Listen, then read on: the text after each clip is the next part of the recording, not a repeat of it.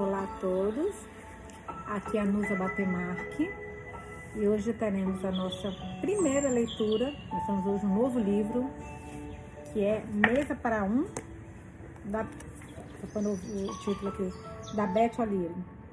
Ela é a mesma autora de Teto para Dois, A Troca, são dois livros maravilhosos, mas ela também escreveu Na Estrada com Esse, que foi uma catástrofe. Então eu tô com muito medo desse livro, mas quem leu falou que ele é muito, muito fofo. E eu espero que realmente seja assim, porque quando ela acerta, a gente, ela brilha, brilha. Então vamos lá. É, mesa para um, Beth O'Leary. Três mulheres, três encontros, um homem desaparecido. Vamos ver o que vai acontecer aí. Para Bug, primeiro personagem, eu acho que pelo isso ela não tem capítulos, eu acho. Eu acho que ela, ela tem cada capítulo o nome de um personagem. Então, primeiro é Siohan.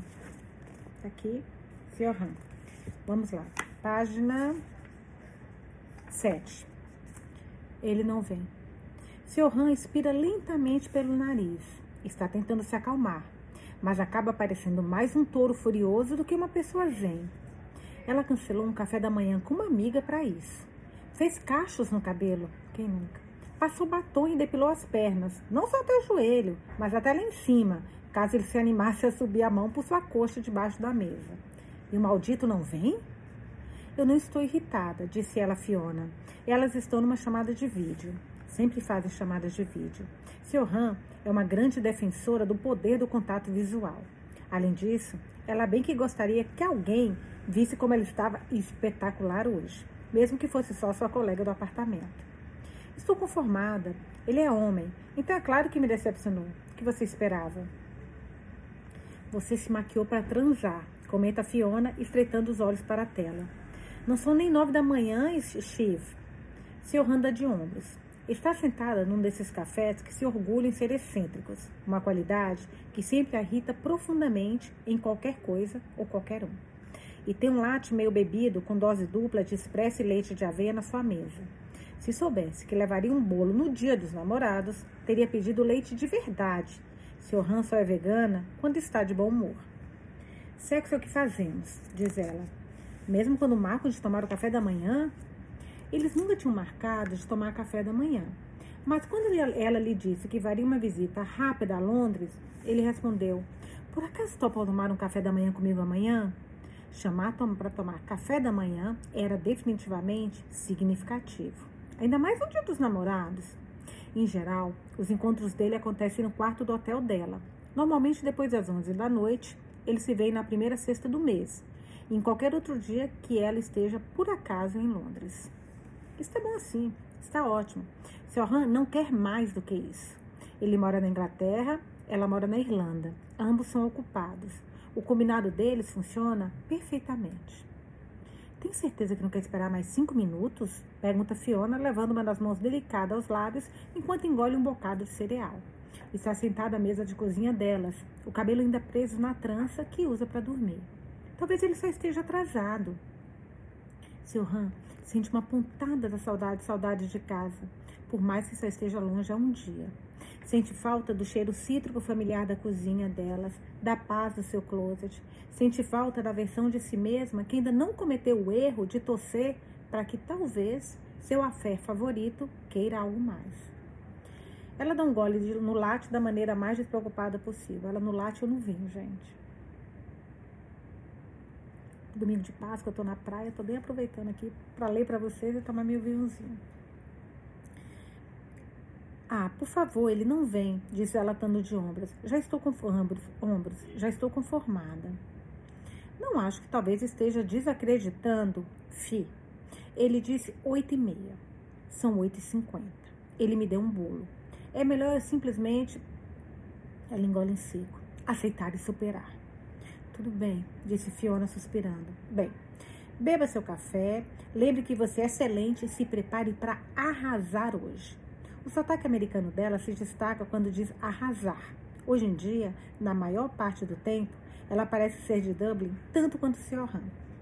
Quando as duas se conheceram no Guyette School of Acting aos 18 anos, Fiona exalava sotaque nova-iorquino e confiança. mas dez anos de testes de elenco fracassados haviam apagado seu brilho. Ela não tem sorte, sempre acaba como substituta. Han acredita piamente que este é o ano de Fiona, assim como fez em todos os anos da última década. Ter uma amiga assim é tão bom, né? Que confia na gente. Quando é que não estou pronta para arrasar? Fala sério. Han joga o cabelo bem na hora em que o homem passa atrás dela. Ele esbarra na sua cadeira. O café balança na mão dele e se derrama um pouco no ombro de Sr. O líquido é absorvido pelo tecido vermelho do seu vestido, deixando uma manchinha, duas gotinhas, feito um ponto e uma vírgula. Tem tudo para ser uma cena do primeiro encontro da comédia romântica. Por milésimo de segundo, ao se virar, seu Han considera essa possibilidade. Até que ele é bonitinho, alto, o tipo de homem que você espera que tenha um cachorro grande e uma risada alta. Então ele diz: Deus do céu, você vai arrancar o olho de alguém com todo esse cabelo. Simpático, hein? E seu Han decide que não. Ela está mal-humorada demais para homens grandes e imponentes que não se desculpam imediatamente após derramar café em vestidos de alta costura. Ela sente um calor furioso e justiceiro brotar no peito e agradece por isso, aliviada. Aliviada até. É exatamente o que ela precisa. Ela estende a mão e toca no braço dele bem de leve. Ele desacelera, as sobrancelhas um pouco arqueadas. Ela faz uma pausa deliberada antes de falar. Você quis dizer mil desculpas? Pergunta ela com uma voz bem meiga. Cuidado, amigão, disse no celular, que agora está apoiado no vaso de planta terracota bambo no centro da mesa. Ele não toma cuidado. Seu Han sabia que ele não tomaria. Pelo que exatamente eu deveria pedir mil desculpas, Rapunzel? Pergunta. Ele segue o olhar de seu até a mancha de café no ombro dela e dá uma risada calorosa e complacente. Gente, com uma mulher que acabou de levar um bolo. Corajoso ele. Finge estreitar os olhos como se não houvesse nada ali. Está tentando ser engraçadinho. E se ele estivesse de bom humor, digno de leite vegano, talvez até entrasse no jogo dele.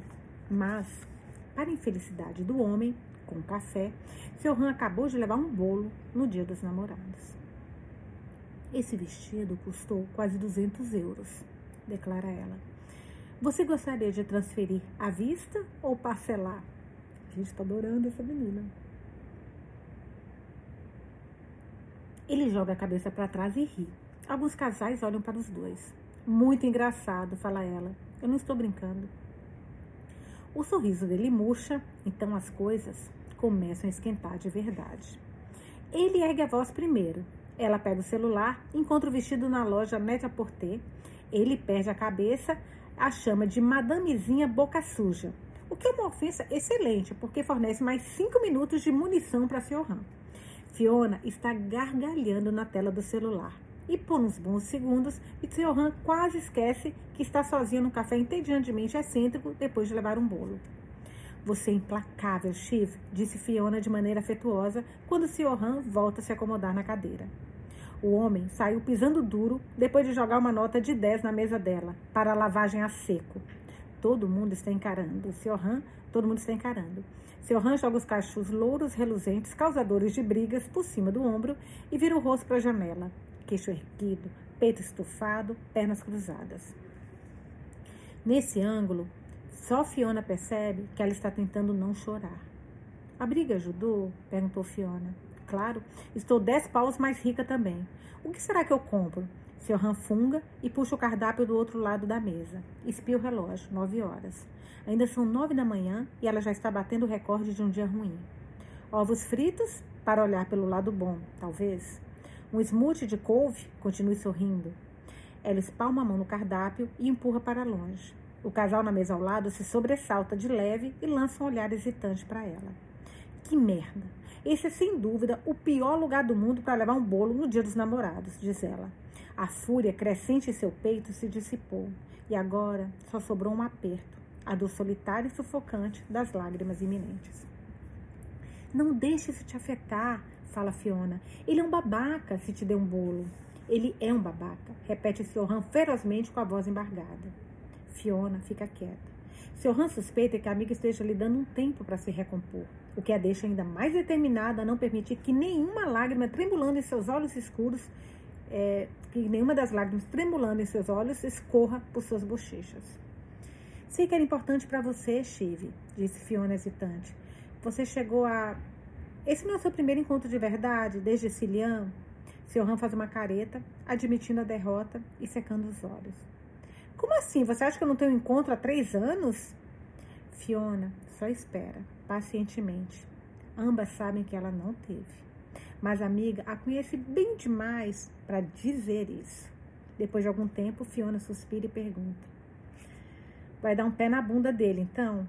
Ah, já dei. Ele já era, responde seu Han. Ele vai se arrepender do dia que lhe deu um bolo. Seu Han não sabe o que vai fazer. Ainda não, mas vai descobrir.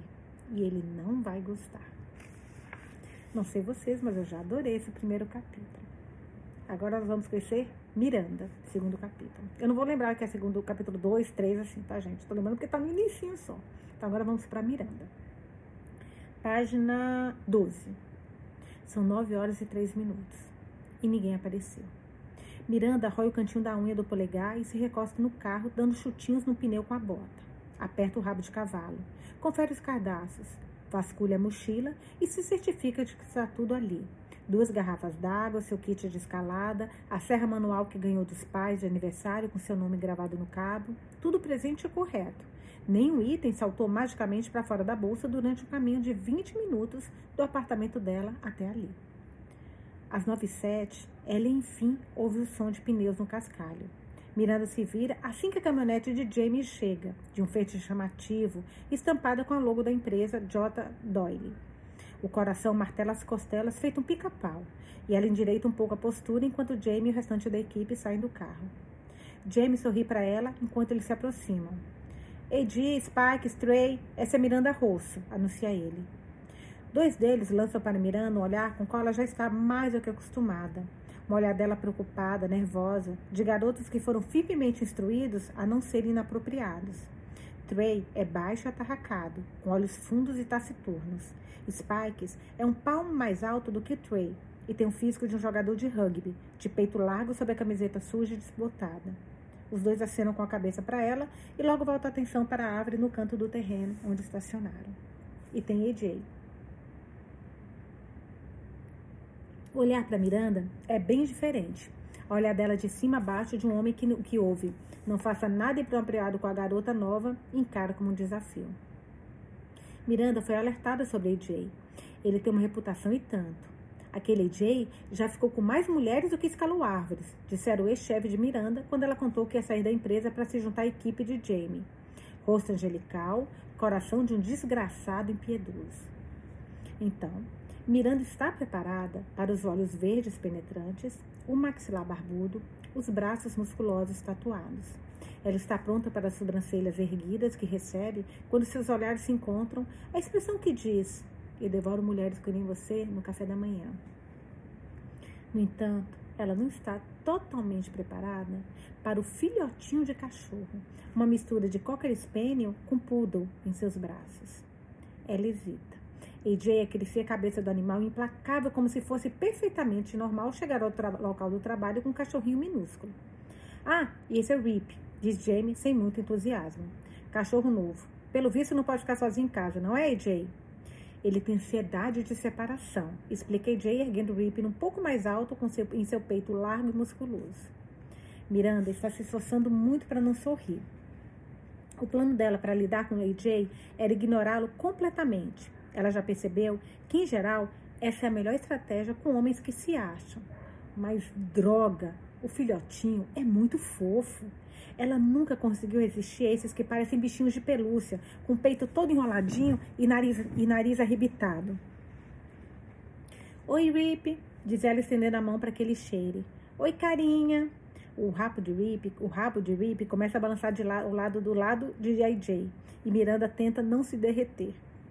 Ele gostou de você, comenta Jay com uma voz doce, o olhar malicioso percorrendo-a de cima a baixo novamente, e o cérebro de Miranda pisa no freio.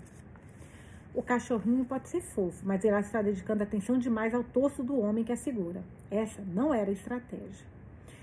Oi? Fala ela, se esforçando, se esforçando a desviar os olhos de Rip e direcionar seu sorriso para Trey e Spikes. Prazer em conhecer vocês.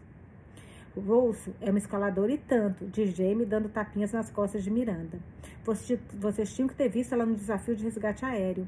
Nunca vi ninguém subir numa árvore tão rápido. Você tem kit de escalada? escalada? Uhum, responde Miranda, apontando para a mochila com a cabeça.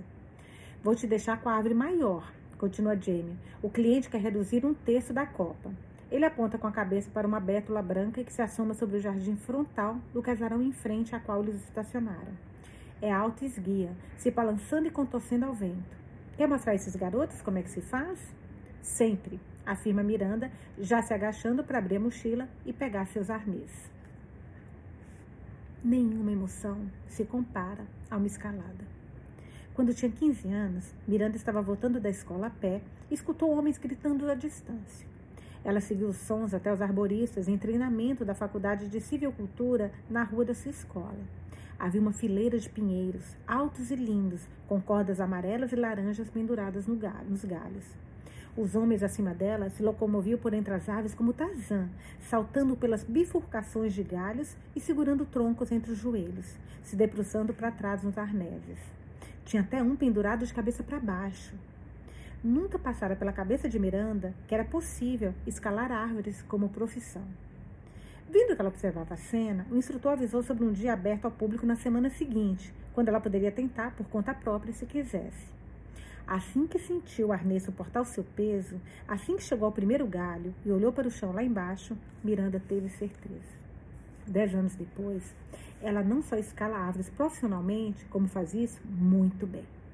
E por mais que seus pais ainda não entendam porque a filha mais velha insiste em uma profissão tão perigosa que foi aconselhada a providenciar um seguro de vida no primeiro dia, eles acabaram se conformando, em grande parte porque é impossível não ver como Miranda é apaixonada pelo que ela faz. Assim que chega a copa da árvore, com sua corda principal ancorada ao galho mais alto, capaz de suportar seu peso, Miranda se esquece de Trey, Spikes e AJ. AJ. Ela se esquece até de Carter, do encontro deles na hora do almoço, da roupa dobrada com cuidado no fundo da mochila. Estar em cima de uma árvore a 12 metros do chão é absolutamente apavorante. Não sobra espaço, para mais nada. É só você, as cordas, o vento e a árvore, respirando ao seu redor, impedindo-a de cair. AJ está podando uma cerca viva na frente da propriedade, com Rip saltando de empolgação ao redor dos pés dele. Jamie, a princípio, fica de olho em Miranda, até que mais ou menos meia hora depois se afasta para ajudar AJ. Os outros garotos estão fazendo o trabalho de solo, o mais pesado, enfiando galhos no triturador. Amanhã passa em rugidos de motosserras e serragens brilhantes como purpurina. Miranda desliza pela corda principal e aterriza com força, afundando os calcanhares no solo sob a árvore. A corda desce até ela com facilidade, sem se agarrar em nada. Foi uma boa manhã.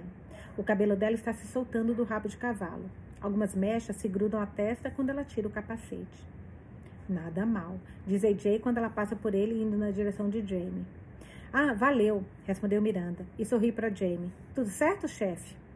Ah, é verdade, exclama Jamie se levantando com os braços cheios de galhos de aveleira e os olhos brilhando. Ele já está com quarenta e tantos anos. Não é mais o escalador mais rápido, não é o que assume os riscos. No entanto, ainda tem certa ousadia. Um arborista bom de verdade é viciado em adrenalina no grau certo.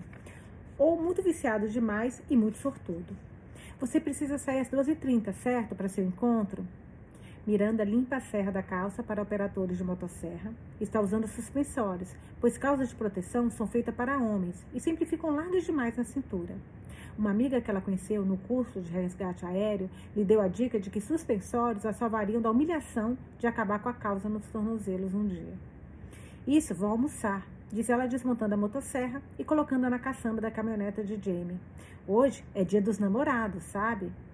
Minha esposa me lembrou isso de manhã, responde Jamie fazendo uma careta. Um encontro na hora do almoço? Perguntei Jay às costas dela. Ela não se vira. Meu namorado queria se encontrar assim que eu terminasse meu primeiro trabalho, meu primeiro trabalho com Jamie. Ou ele já reservou o horário da noite para outra mulher, diz AJ. Hum, simpática, simpático. Miranda não é muito temperamental. Acha que qualquer um que haja como um babaca provavelmente tem motivo para isso. E não adianta nada perder a cabeça. Mas também sabe que tolerância pode parecer fraqueza, ainda mais se for mulher. Ela engole em seco. Quais são os seus planos para a noite então, AJ? Pergunta ela enquanto olha para ele e vislumbra o sorrisinho enviesado dele diante da pergunta. Algum encontro especial? Depende, diz ele. De quê? Miranda solta o rabo de cavalo e passa os dedos pelos nós. Seu cabelo é grosso e escuro, arrepiado ao redor do rosto, cacheado nas pontas, está quase sempre embaraçado. Se Jamie vai deixar ele te chamar para tomar um drink hoje à noite. Ei, Jay! esbraveza Jamie. O que nós conversamos vindo para cá? Miranda faz um breve contato visual com AJ. Ele está provocando ou talvez atestando. Mas há uma intensidade genuína em seu olhar. E Miranda percebe com sobressalto que ele faria isso, que a chamaria para um drink e depois a levaria para a casa dele. Esse homem maravilhoso e perigoso. Um tanto lisonjeiro, levando tudo em consideração, por mais que ela saiba que ele transa com qualquer coisa que se mexa. Por que não? Você está livre à noite? Pergunta AJ, cruzando os braços tatuados. Os bíceps dele são enormes. Miranda pode apostar que ele cruzou os braços para se exibir. Ela mantém o queixo erguido. Não estou interessada, declara e sorri. Mas valeu. Ela se volta para Jamie. Sete horas da manhã, certo? Você vai me mandar o endereço por mensagem? Não estou interessada, exclama Jamie. Quando foi a última vez que você falar, ouviu isso de uma mulher, Jay? Ele dá de ombros, se abaixando para pegar Rip, e Miranda sente seus olhos fixos nela quando começa a se afastar. Faz tempo, responde ele, mas eu sempre venço pelo cansaço. Miranda ri ao ouvir isso. Está aqui, não? Diz ela alegremente por cima do ombro. Sou comprometida.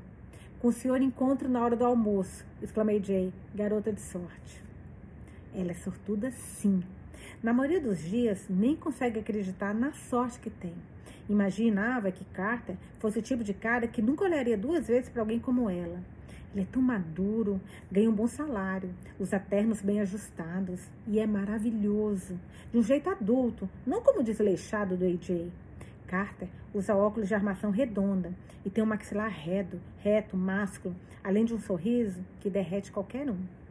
Reg, um dos colegas de trabalho de Miranda, foi quem os apresentou. Ele jogava futebol com Carter e um dia, há um ano, Reg levou Miranda para um pub com metade do time para beber depois da pelada. Carter estava impecável, usando ternos de trabalho porque se esquecera de levar outra muda de roupa para usar depois do jogo, e se destacava como uma moeda de um centavo polida. Sorriso brilhante, cabelo úmido, enquanto o restante dos rapazes sacaneava a roupa dele, ele baixou timidamente a cabeça, seus óculos refletindo a luz do pub, e Miranda sentiu um frio na barriga. Aquela baixada da cabeça denunciou a presença do menino por baixo do adulto, de ombros largos, fez com que ele parecesse acessível. Miranda não conseguiu parar de encará-lo, até que ele finalmente notou e abriu um sorrisinho indagador para ela, um convite mais discreto do que ela esperava. Ele devia estar acostumado a ter mulheres caindo em cima dele, pensou, mas não havia expectativa ali. Ela acabou pedindo a Reg para apresentá-los, encorajada pelas três cervejas e inebriada pelo sorrisinho que Carter lhe dera. Rosso, Carter. Carter, rosso, dissera Reg. Carter, pegue uma bebida para ela, vai. Essa mulher merece ser bem tratada. Agora, cinco meses depois, Carter ainda parece estar levando o conselho de Reg a sério. O restaurante para qual convidou no Dia dos Namorados é do tipo que não tem preço no cardápio e cujos pratos são decorados com gotas de molho ao redor da comida. Muito. Dá para você entender que deve ser restaurante chiquetérrimo. Adorei essa, essa descrição. Não fica longe de Esther, a cidade próxima a Surrey, onde Miranda mora. Ela troca de roupa no McDonald's da esquina, passa protetor labial e rímel e se sente muito bem consigo mesma durante a caminhada de três minutos até o restaurante chique. Então, imediatamente passa a se sentir infantil e mal vestida, ao ir até a mesa deles em seu vestido avental azul e escarpãs, escarpãs, arranhados. Todas as outras mulheres parecem muito sofisticadas. Miranda levanta um pouco o quadril da cadeira e puxa o vestido para baixo discretamente, escondida pela toalha da mesa. É um restaurante elegante, então eles pegam leve na decoração do Dia dos Namorados. Pétalas de rosa nas mesas, muitas velas, um ligeiro clima snob. Só um pouquinho, toma mais um gole do meu vinho. Matei. Miranda chegou um pouco atrasada, então leva um tempinho para se dar conta de que, já bastante, já, de que já passou bastante das duas da tarde e ainda não há sinal de carta. Ele costuma se atrasar, então não é uma grande surpresa. Mas lá para as duas e meia, quando o garçom pergunta se ela quer uma bebida, ela pede uma coca. Sente que está ficando constrangedor esperar sentada ali, cercada por casais apaixonados, remexendo no guardanapo e batucando com o pé. Ela manda uma mensagem para Carter. Cadê você? Beijos. Depois outra. Você está muito atrasado, né? Então, Carter, oi? Lentamente, bem lentamente, ela vai deixando de ser a mulher que está esperando alguém para ser a mulher que levou um bolo. A cena ainda é a mesma. Ela continua ali, olhando o celular frequentemente, terminando a bebida rápido demais. Mas todo mundo percebe que o status dela está mudando a cada segundo. E quando Miranda chega à marca dos 45 minutos sem mover um músculo, ela se torna digna de pena. Então chega um momento em que ela não aguenta mais ficar parada. A cada minuto, a sensação de inquietude aumenta e a necessidade de mexer suas pernas e seus braços se torna inevitável, mesmo depois de uma manhã de trabalho. Ela disse a si mesma que vai esperar até as 15h10, mas só aguenta até as 15h05, quando se levanta para pagar a bebida no bar. Não dá para negar. Ele deu um bolo nela. Ele provavelmente tem uma explicação bem razoável, ela diz a si mesma. Alguma história muito engraçada. Ele vai lhe contar imitando vozes diferentes para cada pessoa envolvida. É muito bom em fazer sotaques. Imita com perfeição do pai dela, o do vizinho que veio de Liverpool. Eles vão rir do acontecido. Vai se tornar uma das piadas internas deles. Lembra aquela vez em que você me deu um bolo no dia dos namorados? Mas nesse momento é uma bela droga. Miranda morde o lábio enquanto espera a máquina do cartão imprimir sua via. Sabe que perdoará a Carter. Provavelmente já o perdoou. Que diferença da Sr. né? Sr. Han tá imaginando qual vai ser a vingança dela. Legal essas diferenças, por enquanto, das duas personagens, né? Provavelmente já o perdoou, na verdade, antecipando sua desculpa excelente. Por um instante, é muito bom imaginar que ela é o tipo de mulher que não perdoaria. O tipo de mulher que diria: Eu não engulo essas merdas. Se me der um bolo, já era. Tchau. Tipo a Sr. Han, né? Quando Miranda chegou em casa, já são 15h30 e ainda não há notícias de Carter. Ela sente falta da antiga colega de apartamento. Adoraria ter alguém para fazer uma xícara de chá solidária agora. Ela para no meio da sala, escutando o tráfego do lado de fora, se perguntando se Carter concluiu que ela não era a pessoa certa para ele, afinal. Isso não ajuda em nada, Miranda Rose, disse a si mesma, chutando os escarpãs para longe. Recomponha-se. Não são nem cinco da tarde. O dia ainda será longo. Ela vai passar aspirador, fazer o jantar e dormir cedo. Não adianta nada ficar se lamentando. Quando foi que isso já levou para algum lugar? Agora vamos conhecer Jane. Capítulo agora da Jane. Página 21. Os segredos são os canapés. Enquanto tiver uma tortinha de queijo de cabra miniatura, um rolinho primavera minúsculo na boca, Jane tem pelo menos três segundos de mastigação para pensar numa resposta quando for confrontada pela inevitável e terrível pergunta que surge quando se leva o bolo numa festa de noivado.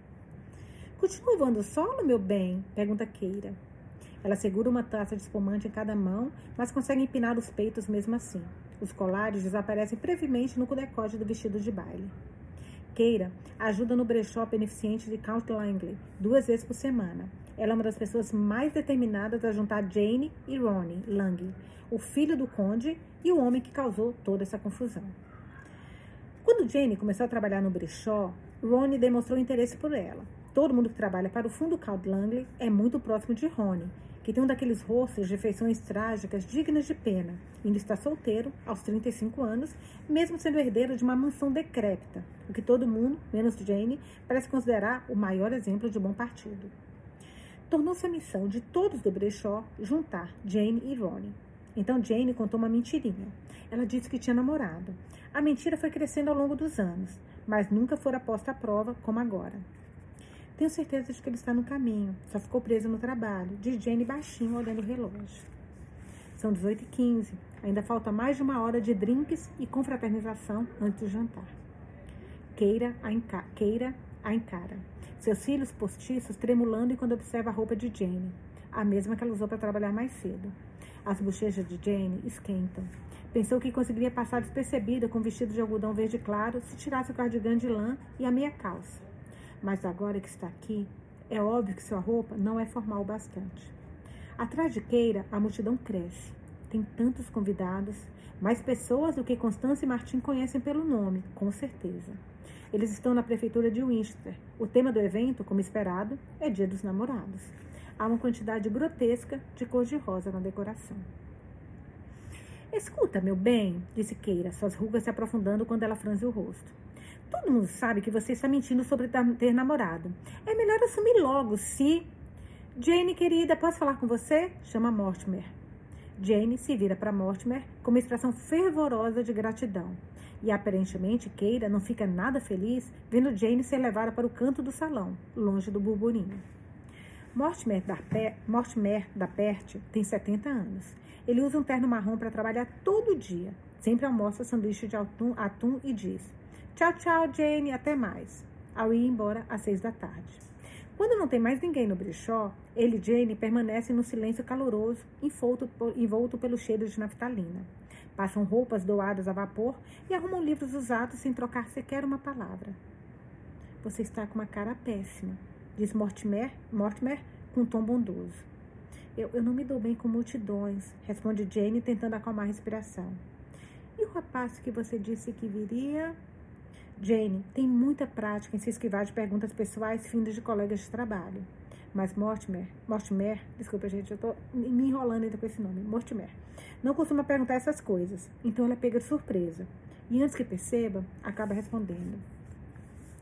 Ele estava me fazendo um favor. Não estamos juntos, mas ele disse que seria meu acompanhante para não precisar vir sozinha. Engraçado, é o mesmo cara, pelo que, que, eu, que, a gente entendeu ali da, daquela sinopse que eu li para vocês lá no, nas redes sociais. Que as três tinham encontro. Você vê, a seu Han encontra de manhã, no café da manhã. A Miranda na hora do almoço e ela no jantar. Deve ser o mesmo, né? Nós estamos juntos, mas ele disse que seria meu acompanhante para não precisar vir sozinha. Ela olha para os sapatos. Sapatos confortáveis, de couro marrom macio, do tipo que ela não usaria nem morta. Keira tem razão. Eu menti sobre ter um namorado. Mortimer só assente. Uma medida de proteção muito razoável, diz ele. E esse seu amigo? Ele nem telefonou? Jane esperava o julgamento de Mortimer, mas a expressão dele é bondosa. Não, ele não ligou, responde ela voltando a olhar para os sapatos. Mortimer suspira. Mas não é com Joseph que Jane está decepcionada. É consigo mesmo. Joseph, então é o nome do cara. No caso dela, é Joseph Carter. Eu não lembro o nome que tem da. Só voltar um pouquinho para tentar lembrar o nome da Selran, gente. Ah, não lembro se falou o nome. Tá um pouquinho, só tentar dar uma olhada aqui para ver. Nossa, falou que ele era de Londres. Eu vou ver, mas acho que não tem nome não. Mas então vamos lá. Hum, só um pouquinho. Não, ele não ligou, respondi ela voltando a olhar para os sapatos. Mortimer suspira. Mas não é com Joseph que Jane está decepcionada. É consigo mesma. Ela deveria saber que não podia depender de outras pessoas, de outra pessoa. Ultimamente tem preferido plantas e gatos a humanos. Ambas as espécies têm um histórico muito melhor. Todos os dias, desde que voltou para Winchester, Jane vai até Roxton Bakehouse no primeiro horário e compra um pote Deve ser uma moto, alguma coisa na estrada. Estranho. Bakehouse no primeiro horário e compra um pote de iogurte light com fruta e granola. É um gasto injustificável, na verdade, mas a rotina é reconfortante. É como calçar todos os dias essas mesmas botas gastas. Na primeira vez em que viu Joseph na padaria, logo depois do Natal, ela parou tão de repente que quase tropeçou nos próprios pés ao entrar. Ela o reconheceu. Não sabia dizer exatamente de onde, mas ele parecia alguém importante. Alguém do seu antigo trabalho, talvez? Ela disse, ah, em voz alta e suspirou. E o encarou, antes de dar conta de que encarar é a maneira mais rápida de chamar a atenção para si e deveria ser evitada a qualquer custo. Joseph se virou para olhar, mas não pareceu reconhecê-la. Abriu um sorriso enorme e alegre para ela.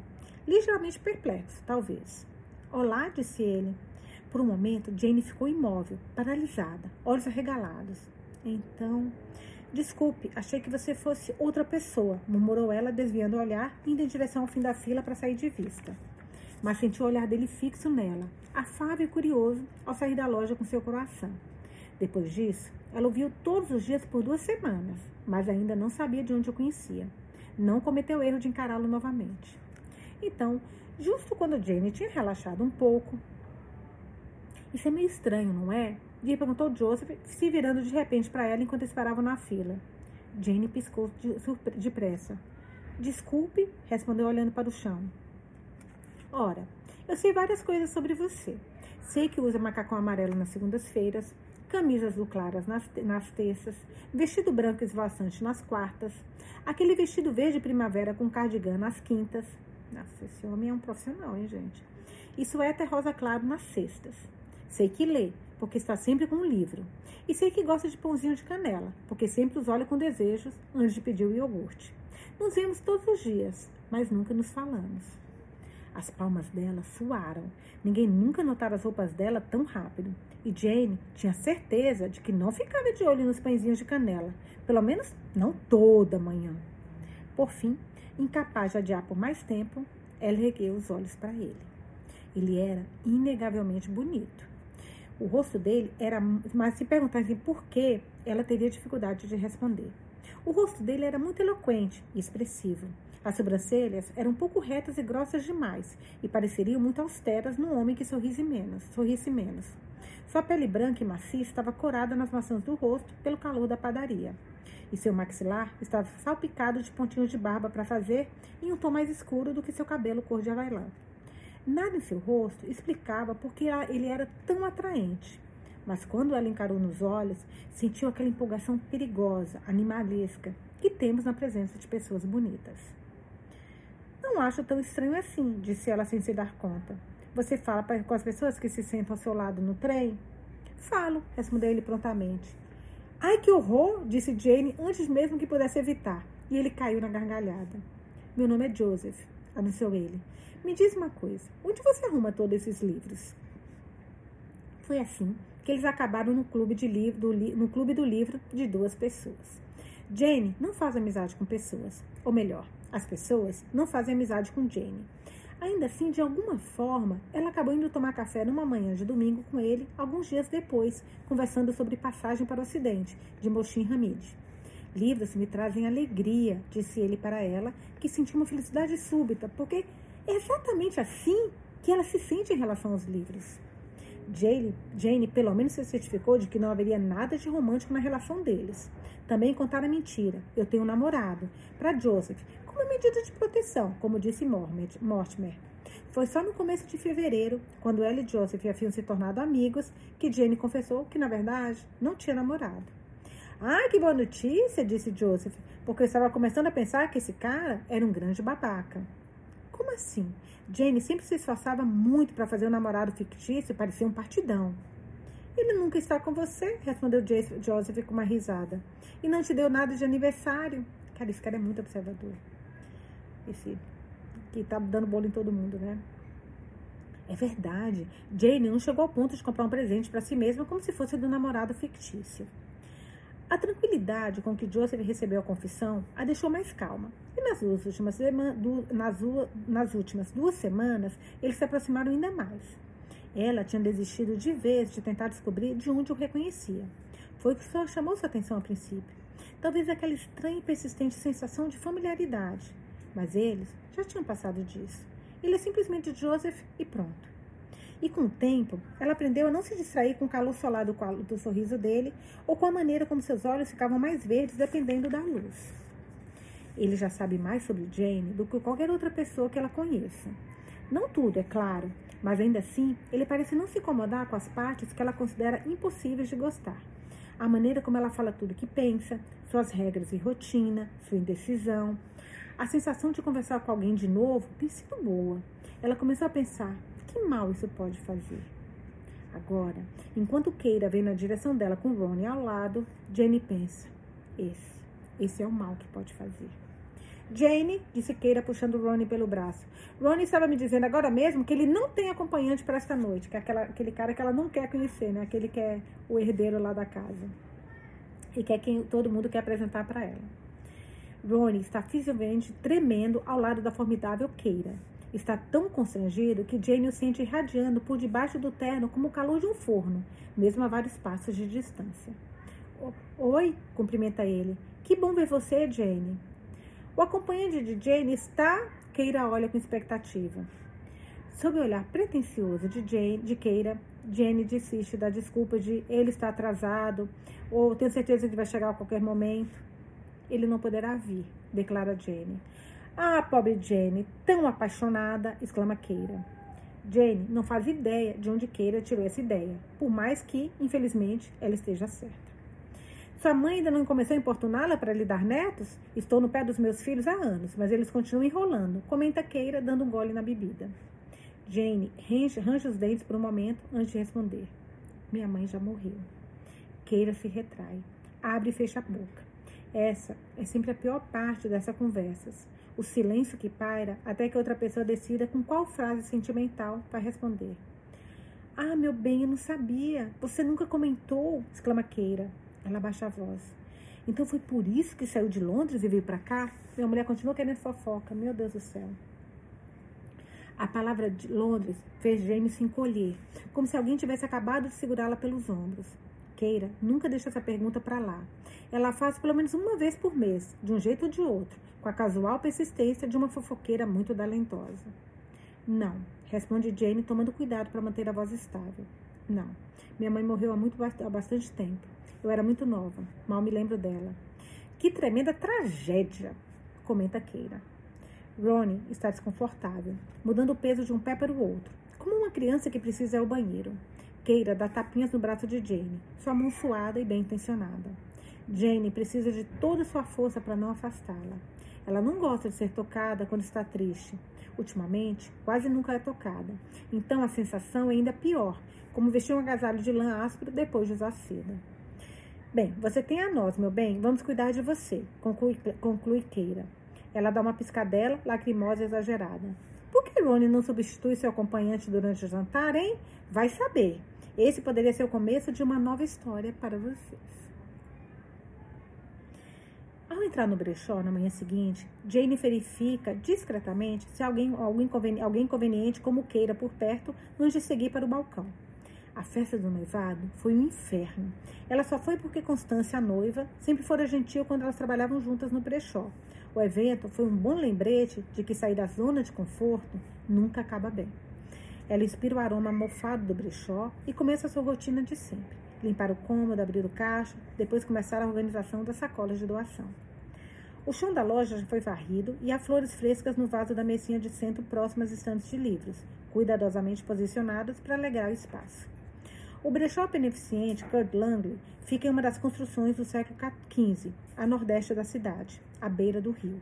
Ele é todo composto por vigas escuras, decadentes e tábuas de madeiras barulhentas.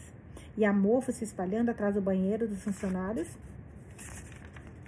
como uma onda avançando na areia. O fundo Count Langley é proprietário do prédio. A organização beneficente ajuda indivíduos que estão se aproximando do fim da vida. Seus fundos diminuem com a mesma rapidez com que o mofo cresce.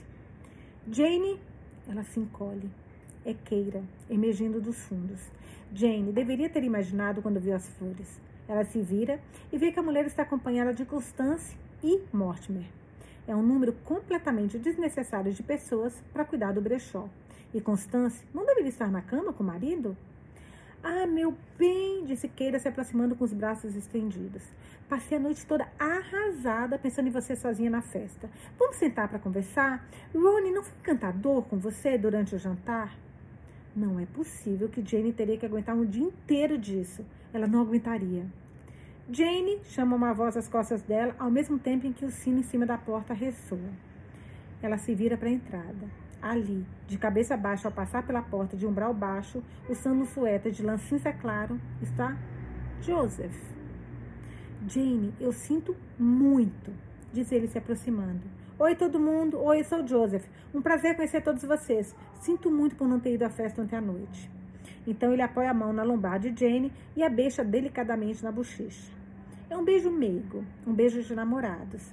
Ele faz isso com tanta tranquilidade, com tanta naturalidade, que Jane fica ainda mais surpresa com a onda de desejo que invade quando os lábios dele roçam sua bochecha.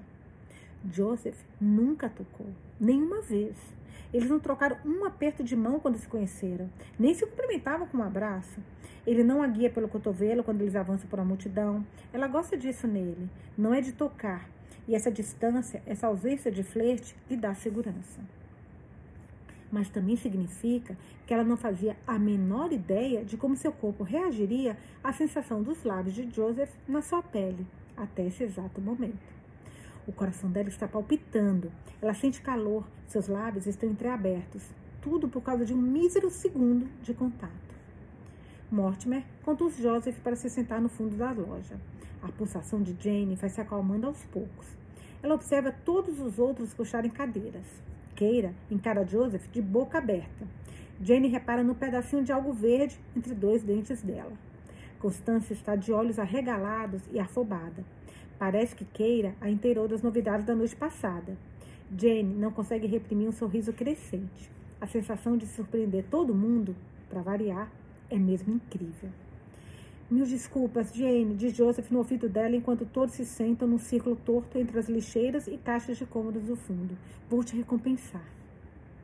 O rosto dele está franzido de preocupação, cheio de vincos e linhas intrigadas. Mas seus lábios, mas são seus lábios que chamam a atenção de Jane.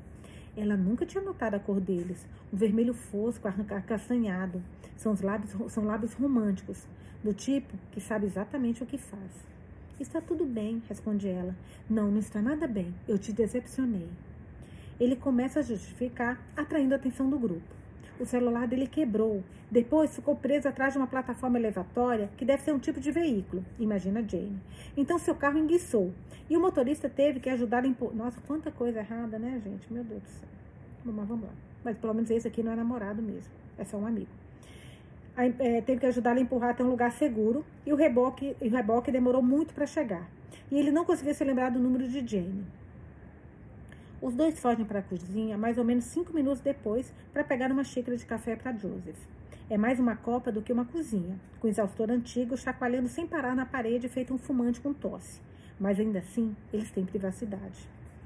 Alguma daquelas coisas é verdade? Pergunta Jane a ele. O carro, a tal plataforma, o reboque? Joseph fecha os olhos por um momento e suspira. Ele sempre parece muito ocupado quando chega. Carrega uma aura consigo, esse frenesi levemente agitado, como se tentasse estar em vários lugares ao mesmo tempo. Mas hoje está com ar mais estressado do que agitado. Parece exausto. Não, uma parte, mas não, não tudo. Jane assente, baixando os olhos, olhar para o próprio café. Ela costumava. Eu tô gostando muito dessa Jane, gente. Não sei vocês. As três são muito, parecem ser muito legais, mas essa Jane tem um jeitinho que, que tá me encantando. Então vamos continuar para saber, né? Estamos tá muito no início. Jane assente, baixando o olhar para o próprio café. Ela costumava tomar café puro, mas agora toma com leite, às vezes até com um pouco de creme. Eu te decepcionei, Jane. Por favor, olhe para mim. Ela ergue os olhos, mas se fixa no, nos lábios dele de novo. Ela não consegue pensar em ficar com raiva dele porque seu cérebro está ocupado com aquele beijo, aquele meio segundo durante o qual ela baixou a guarda e se permitiu trocar Joseph de categoria e se permitir permitiu trocar Joseph de categoria em sua mente. Não é como se ela nunca tivesse pensado em namorar Joseph. Ele é muito atraente e até onde Jane sabe, solteiro. Ele nunca mencionou namorada alguma, mas ela se manteve firme e ignorou esse impulso. Sabia que não seria sensato que se ela se permitisse ver Joseph daquele jeito, teria que cortá-lo de vez da sua vida. E com ele é fácil manter essa distância. Ele é cauteloso, age como se soubesse que ela tem medo e pudesse sair correndo a qualquer hora, feito um cervo, caso alguém chegue perto demais. Eu tive um dia muito, muito, muito ruim ontem, diz ele, baixo olhar, bagunçando o cabelo com as mãos. Queria poder voltar atrás e fazer tudo diferente.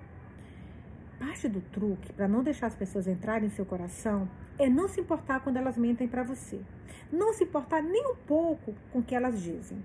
Isso é mais difícil do que deveria com Joseph. Jane, Jane não tem tomado cuidado. Está bem, responde ela depois de um momento. Joseph para, ainda com a mão na cabeça, e a olha atentamente. Essa é a diferença entre o Joseph que acabou de chegar e o Joseph que está presente. Depois que ele se acomoda, ele escuta Escuta de verdade, com um nível de atenção que a maioria das pessoas só consegue fingir. Como assim? Sério? pergunta ele. Sim, sério. Você me fez um grande favor ao concordar em a festa de novado da minha colega de trabalho e fingir ser meu namorado. Foi um pedido bem estranho que eu fiz. O rosto dela cora só de pensar. Eles tiveram essa ideia na última reunião do Clube do Livro. Jane contou um pouco sobre a mentira que inventaram no trabalho, como ela crescera, como seria constrangedor quando todos descobrissem na festa do noivado que ela não tinha namorado nenhum. E ele disse: Você pode muito bem me levar. Eu sou um ótimo acompanhante de mentira e adoro uma desculpa para usar smoking. Você. Ele balança a cabeça de leve. Você deveria estar gritando comigo. Ele parece exausto agora, que não está mais atuando para os colegas de trabalho dela. Os pés de galinha nos cantos dos olhos castanhos parecem mais fundos do que da última vez em que ela o viu, alguns dias. E a pele dele está seca e cansada. Ela olha com mais atenção. Há um resquício de hematoma no canto da sobrancelha, como se ele tivesse levado um soco. Acho que você não precisa de mais ninguém gritando com você, diz ela se perguntando se seria inconveniente perguntar sobre o hematoma. Preciso sim, retruca ele avidamente. Eu mereço muitos, muitos gritos. Eu. merda. Ela olha para ele com um olhar questionador. Sei por que você não está com raiva de mim, diz ele dando um tapa na testa. É porque não espera nada melhor. Como assim? Eu acabei de confirmar tudo que você pensa sobre como as pessoas sempre a decepcionam, não foi? Você não está com raiva porque nem chegou a ficar surpresa. Ela ficou um pouco surpresa, na verdade, mas durante a noite se repreendeu pelo lapso de julgamento e aqui está ela convicta de que há um motivo para ter desistido de tentar fazer amigos. Exigi muito de você, só isso, disse Jane com um sorrisinho. Mas não se preocupe, eu cometo muitos erros, mas tento não repetir o mesmo. Caraca, gente, eu não sei. O próximo capítulo é sobre a Miranda. Eu, deixa eu ver se dá pra. Não, já tem 51 minutos, eu não quero fazer leituras muito longas, porque senão acaba ficando muito difícil para vocês acompanharem. Caramba, gente, adorei este livro. O início dele já mostrou para que veio. É, dessa vez, ela mostrou para que veio. Estou vendo que esse livro vai ser muito bom. Então, hoje finalizamos a leitura da mesa para um, do livro A Mesa para Um, da Beja Lire. E amanhã voltamos para mais uma leitura. Beijos e até amanhã.